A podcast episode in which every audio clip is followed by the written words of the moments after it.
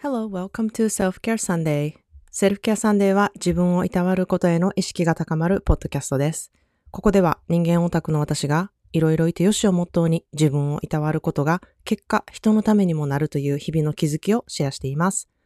また、 Self-Care Sunday では私が20年以上関わってきたワイン業界で得たことをオンラインイベントでシェアしたり、セルフケアを習慣化できるオンラインセミナーを定期的にしています。私の公式 LINE へ登録していただけると、あなたのためになるセルフケア情報を無料で毎月プレゼントしています。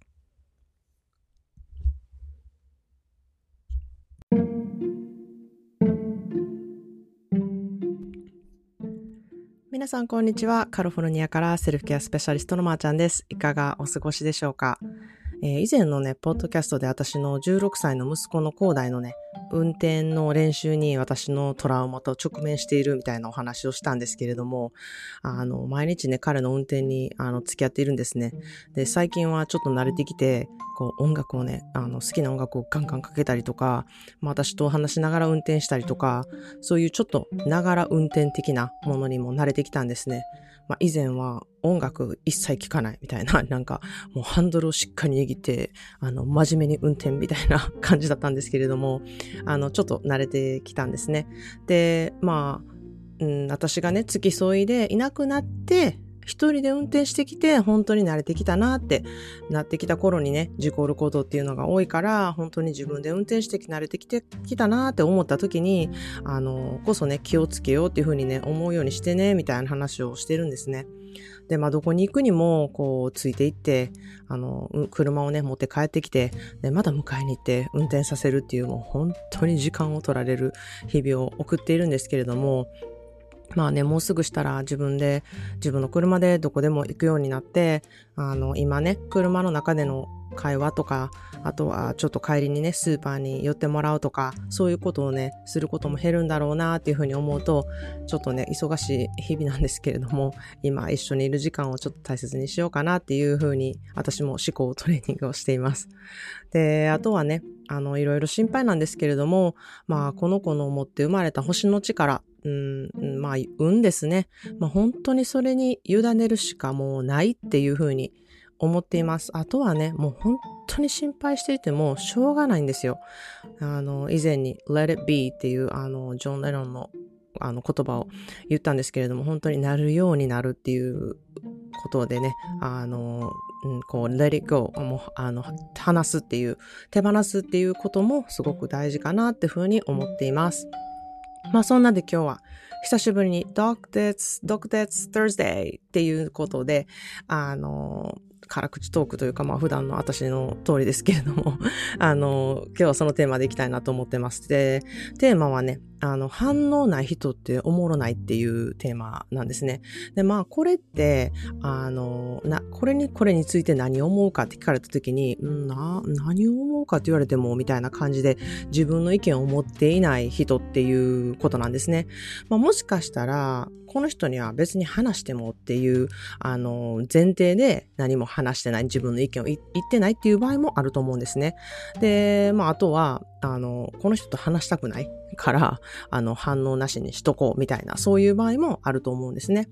しかし、こう、誰と話していてもですね、あの、何々についてどう思うっていう質問に、さあとか、はあとか、うん、わからんとか、うん、別にみたいな、あの、言葉だと何にも会話が進まないんですよね。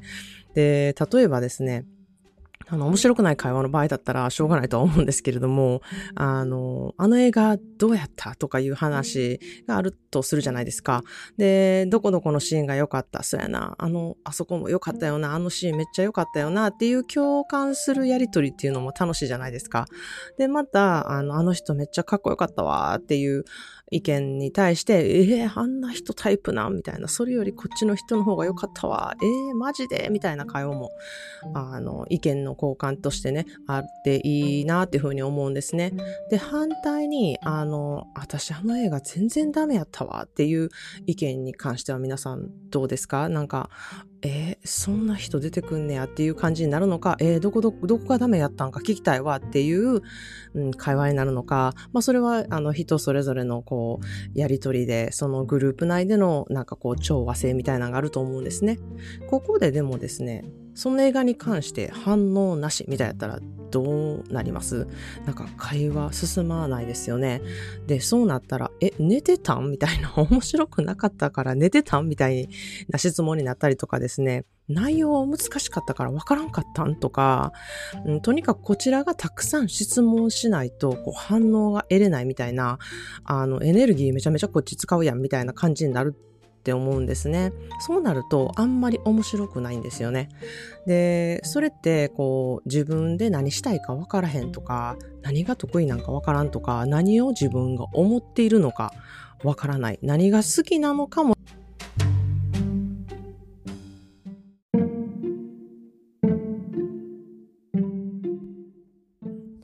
そういう人は、こう、何が自分がね、あの、好きなのかっていうのをこう知る必要性があるなっていうふうに思います。で、それはね、なかなか一人ではできないので、こう自分のことをよく知っている友達に、あの、よく言われる言葉をしっかり聞いて、あの、受け止める必要性があるなっていうふうに思います。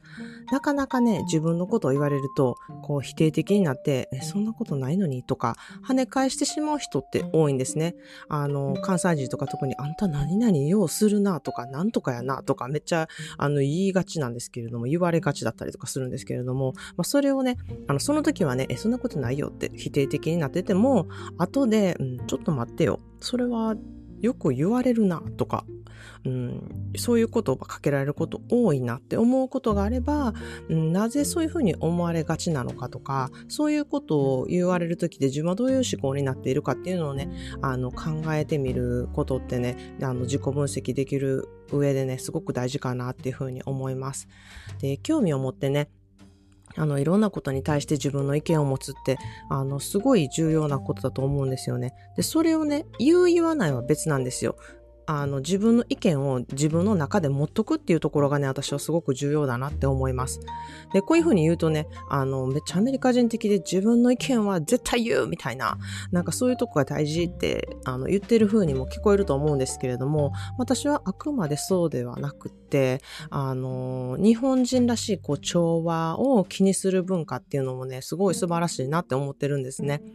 ですが、それは自分の意見を持っているからこそ調和していくっていうのが大事だなって思うんですね。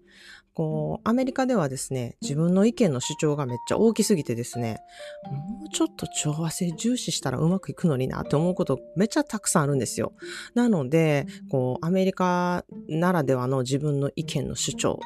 こう出すっていうことと、日本のちょっとみんなのね、あの調和性を考えて意見を言うっていう、そういうのを重視したね、文化が2つ、あの、足してね、2で割った感じがいい塩梅やのになって思ったりすることがすごく多いですね。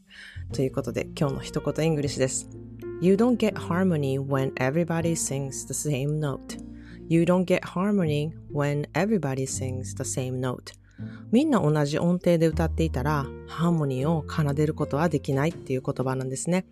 みんな一定の音で歌うと、まあ、それはそれでいいんですけれども、違う音を奏でる人がいて、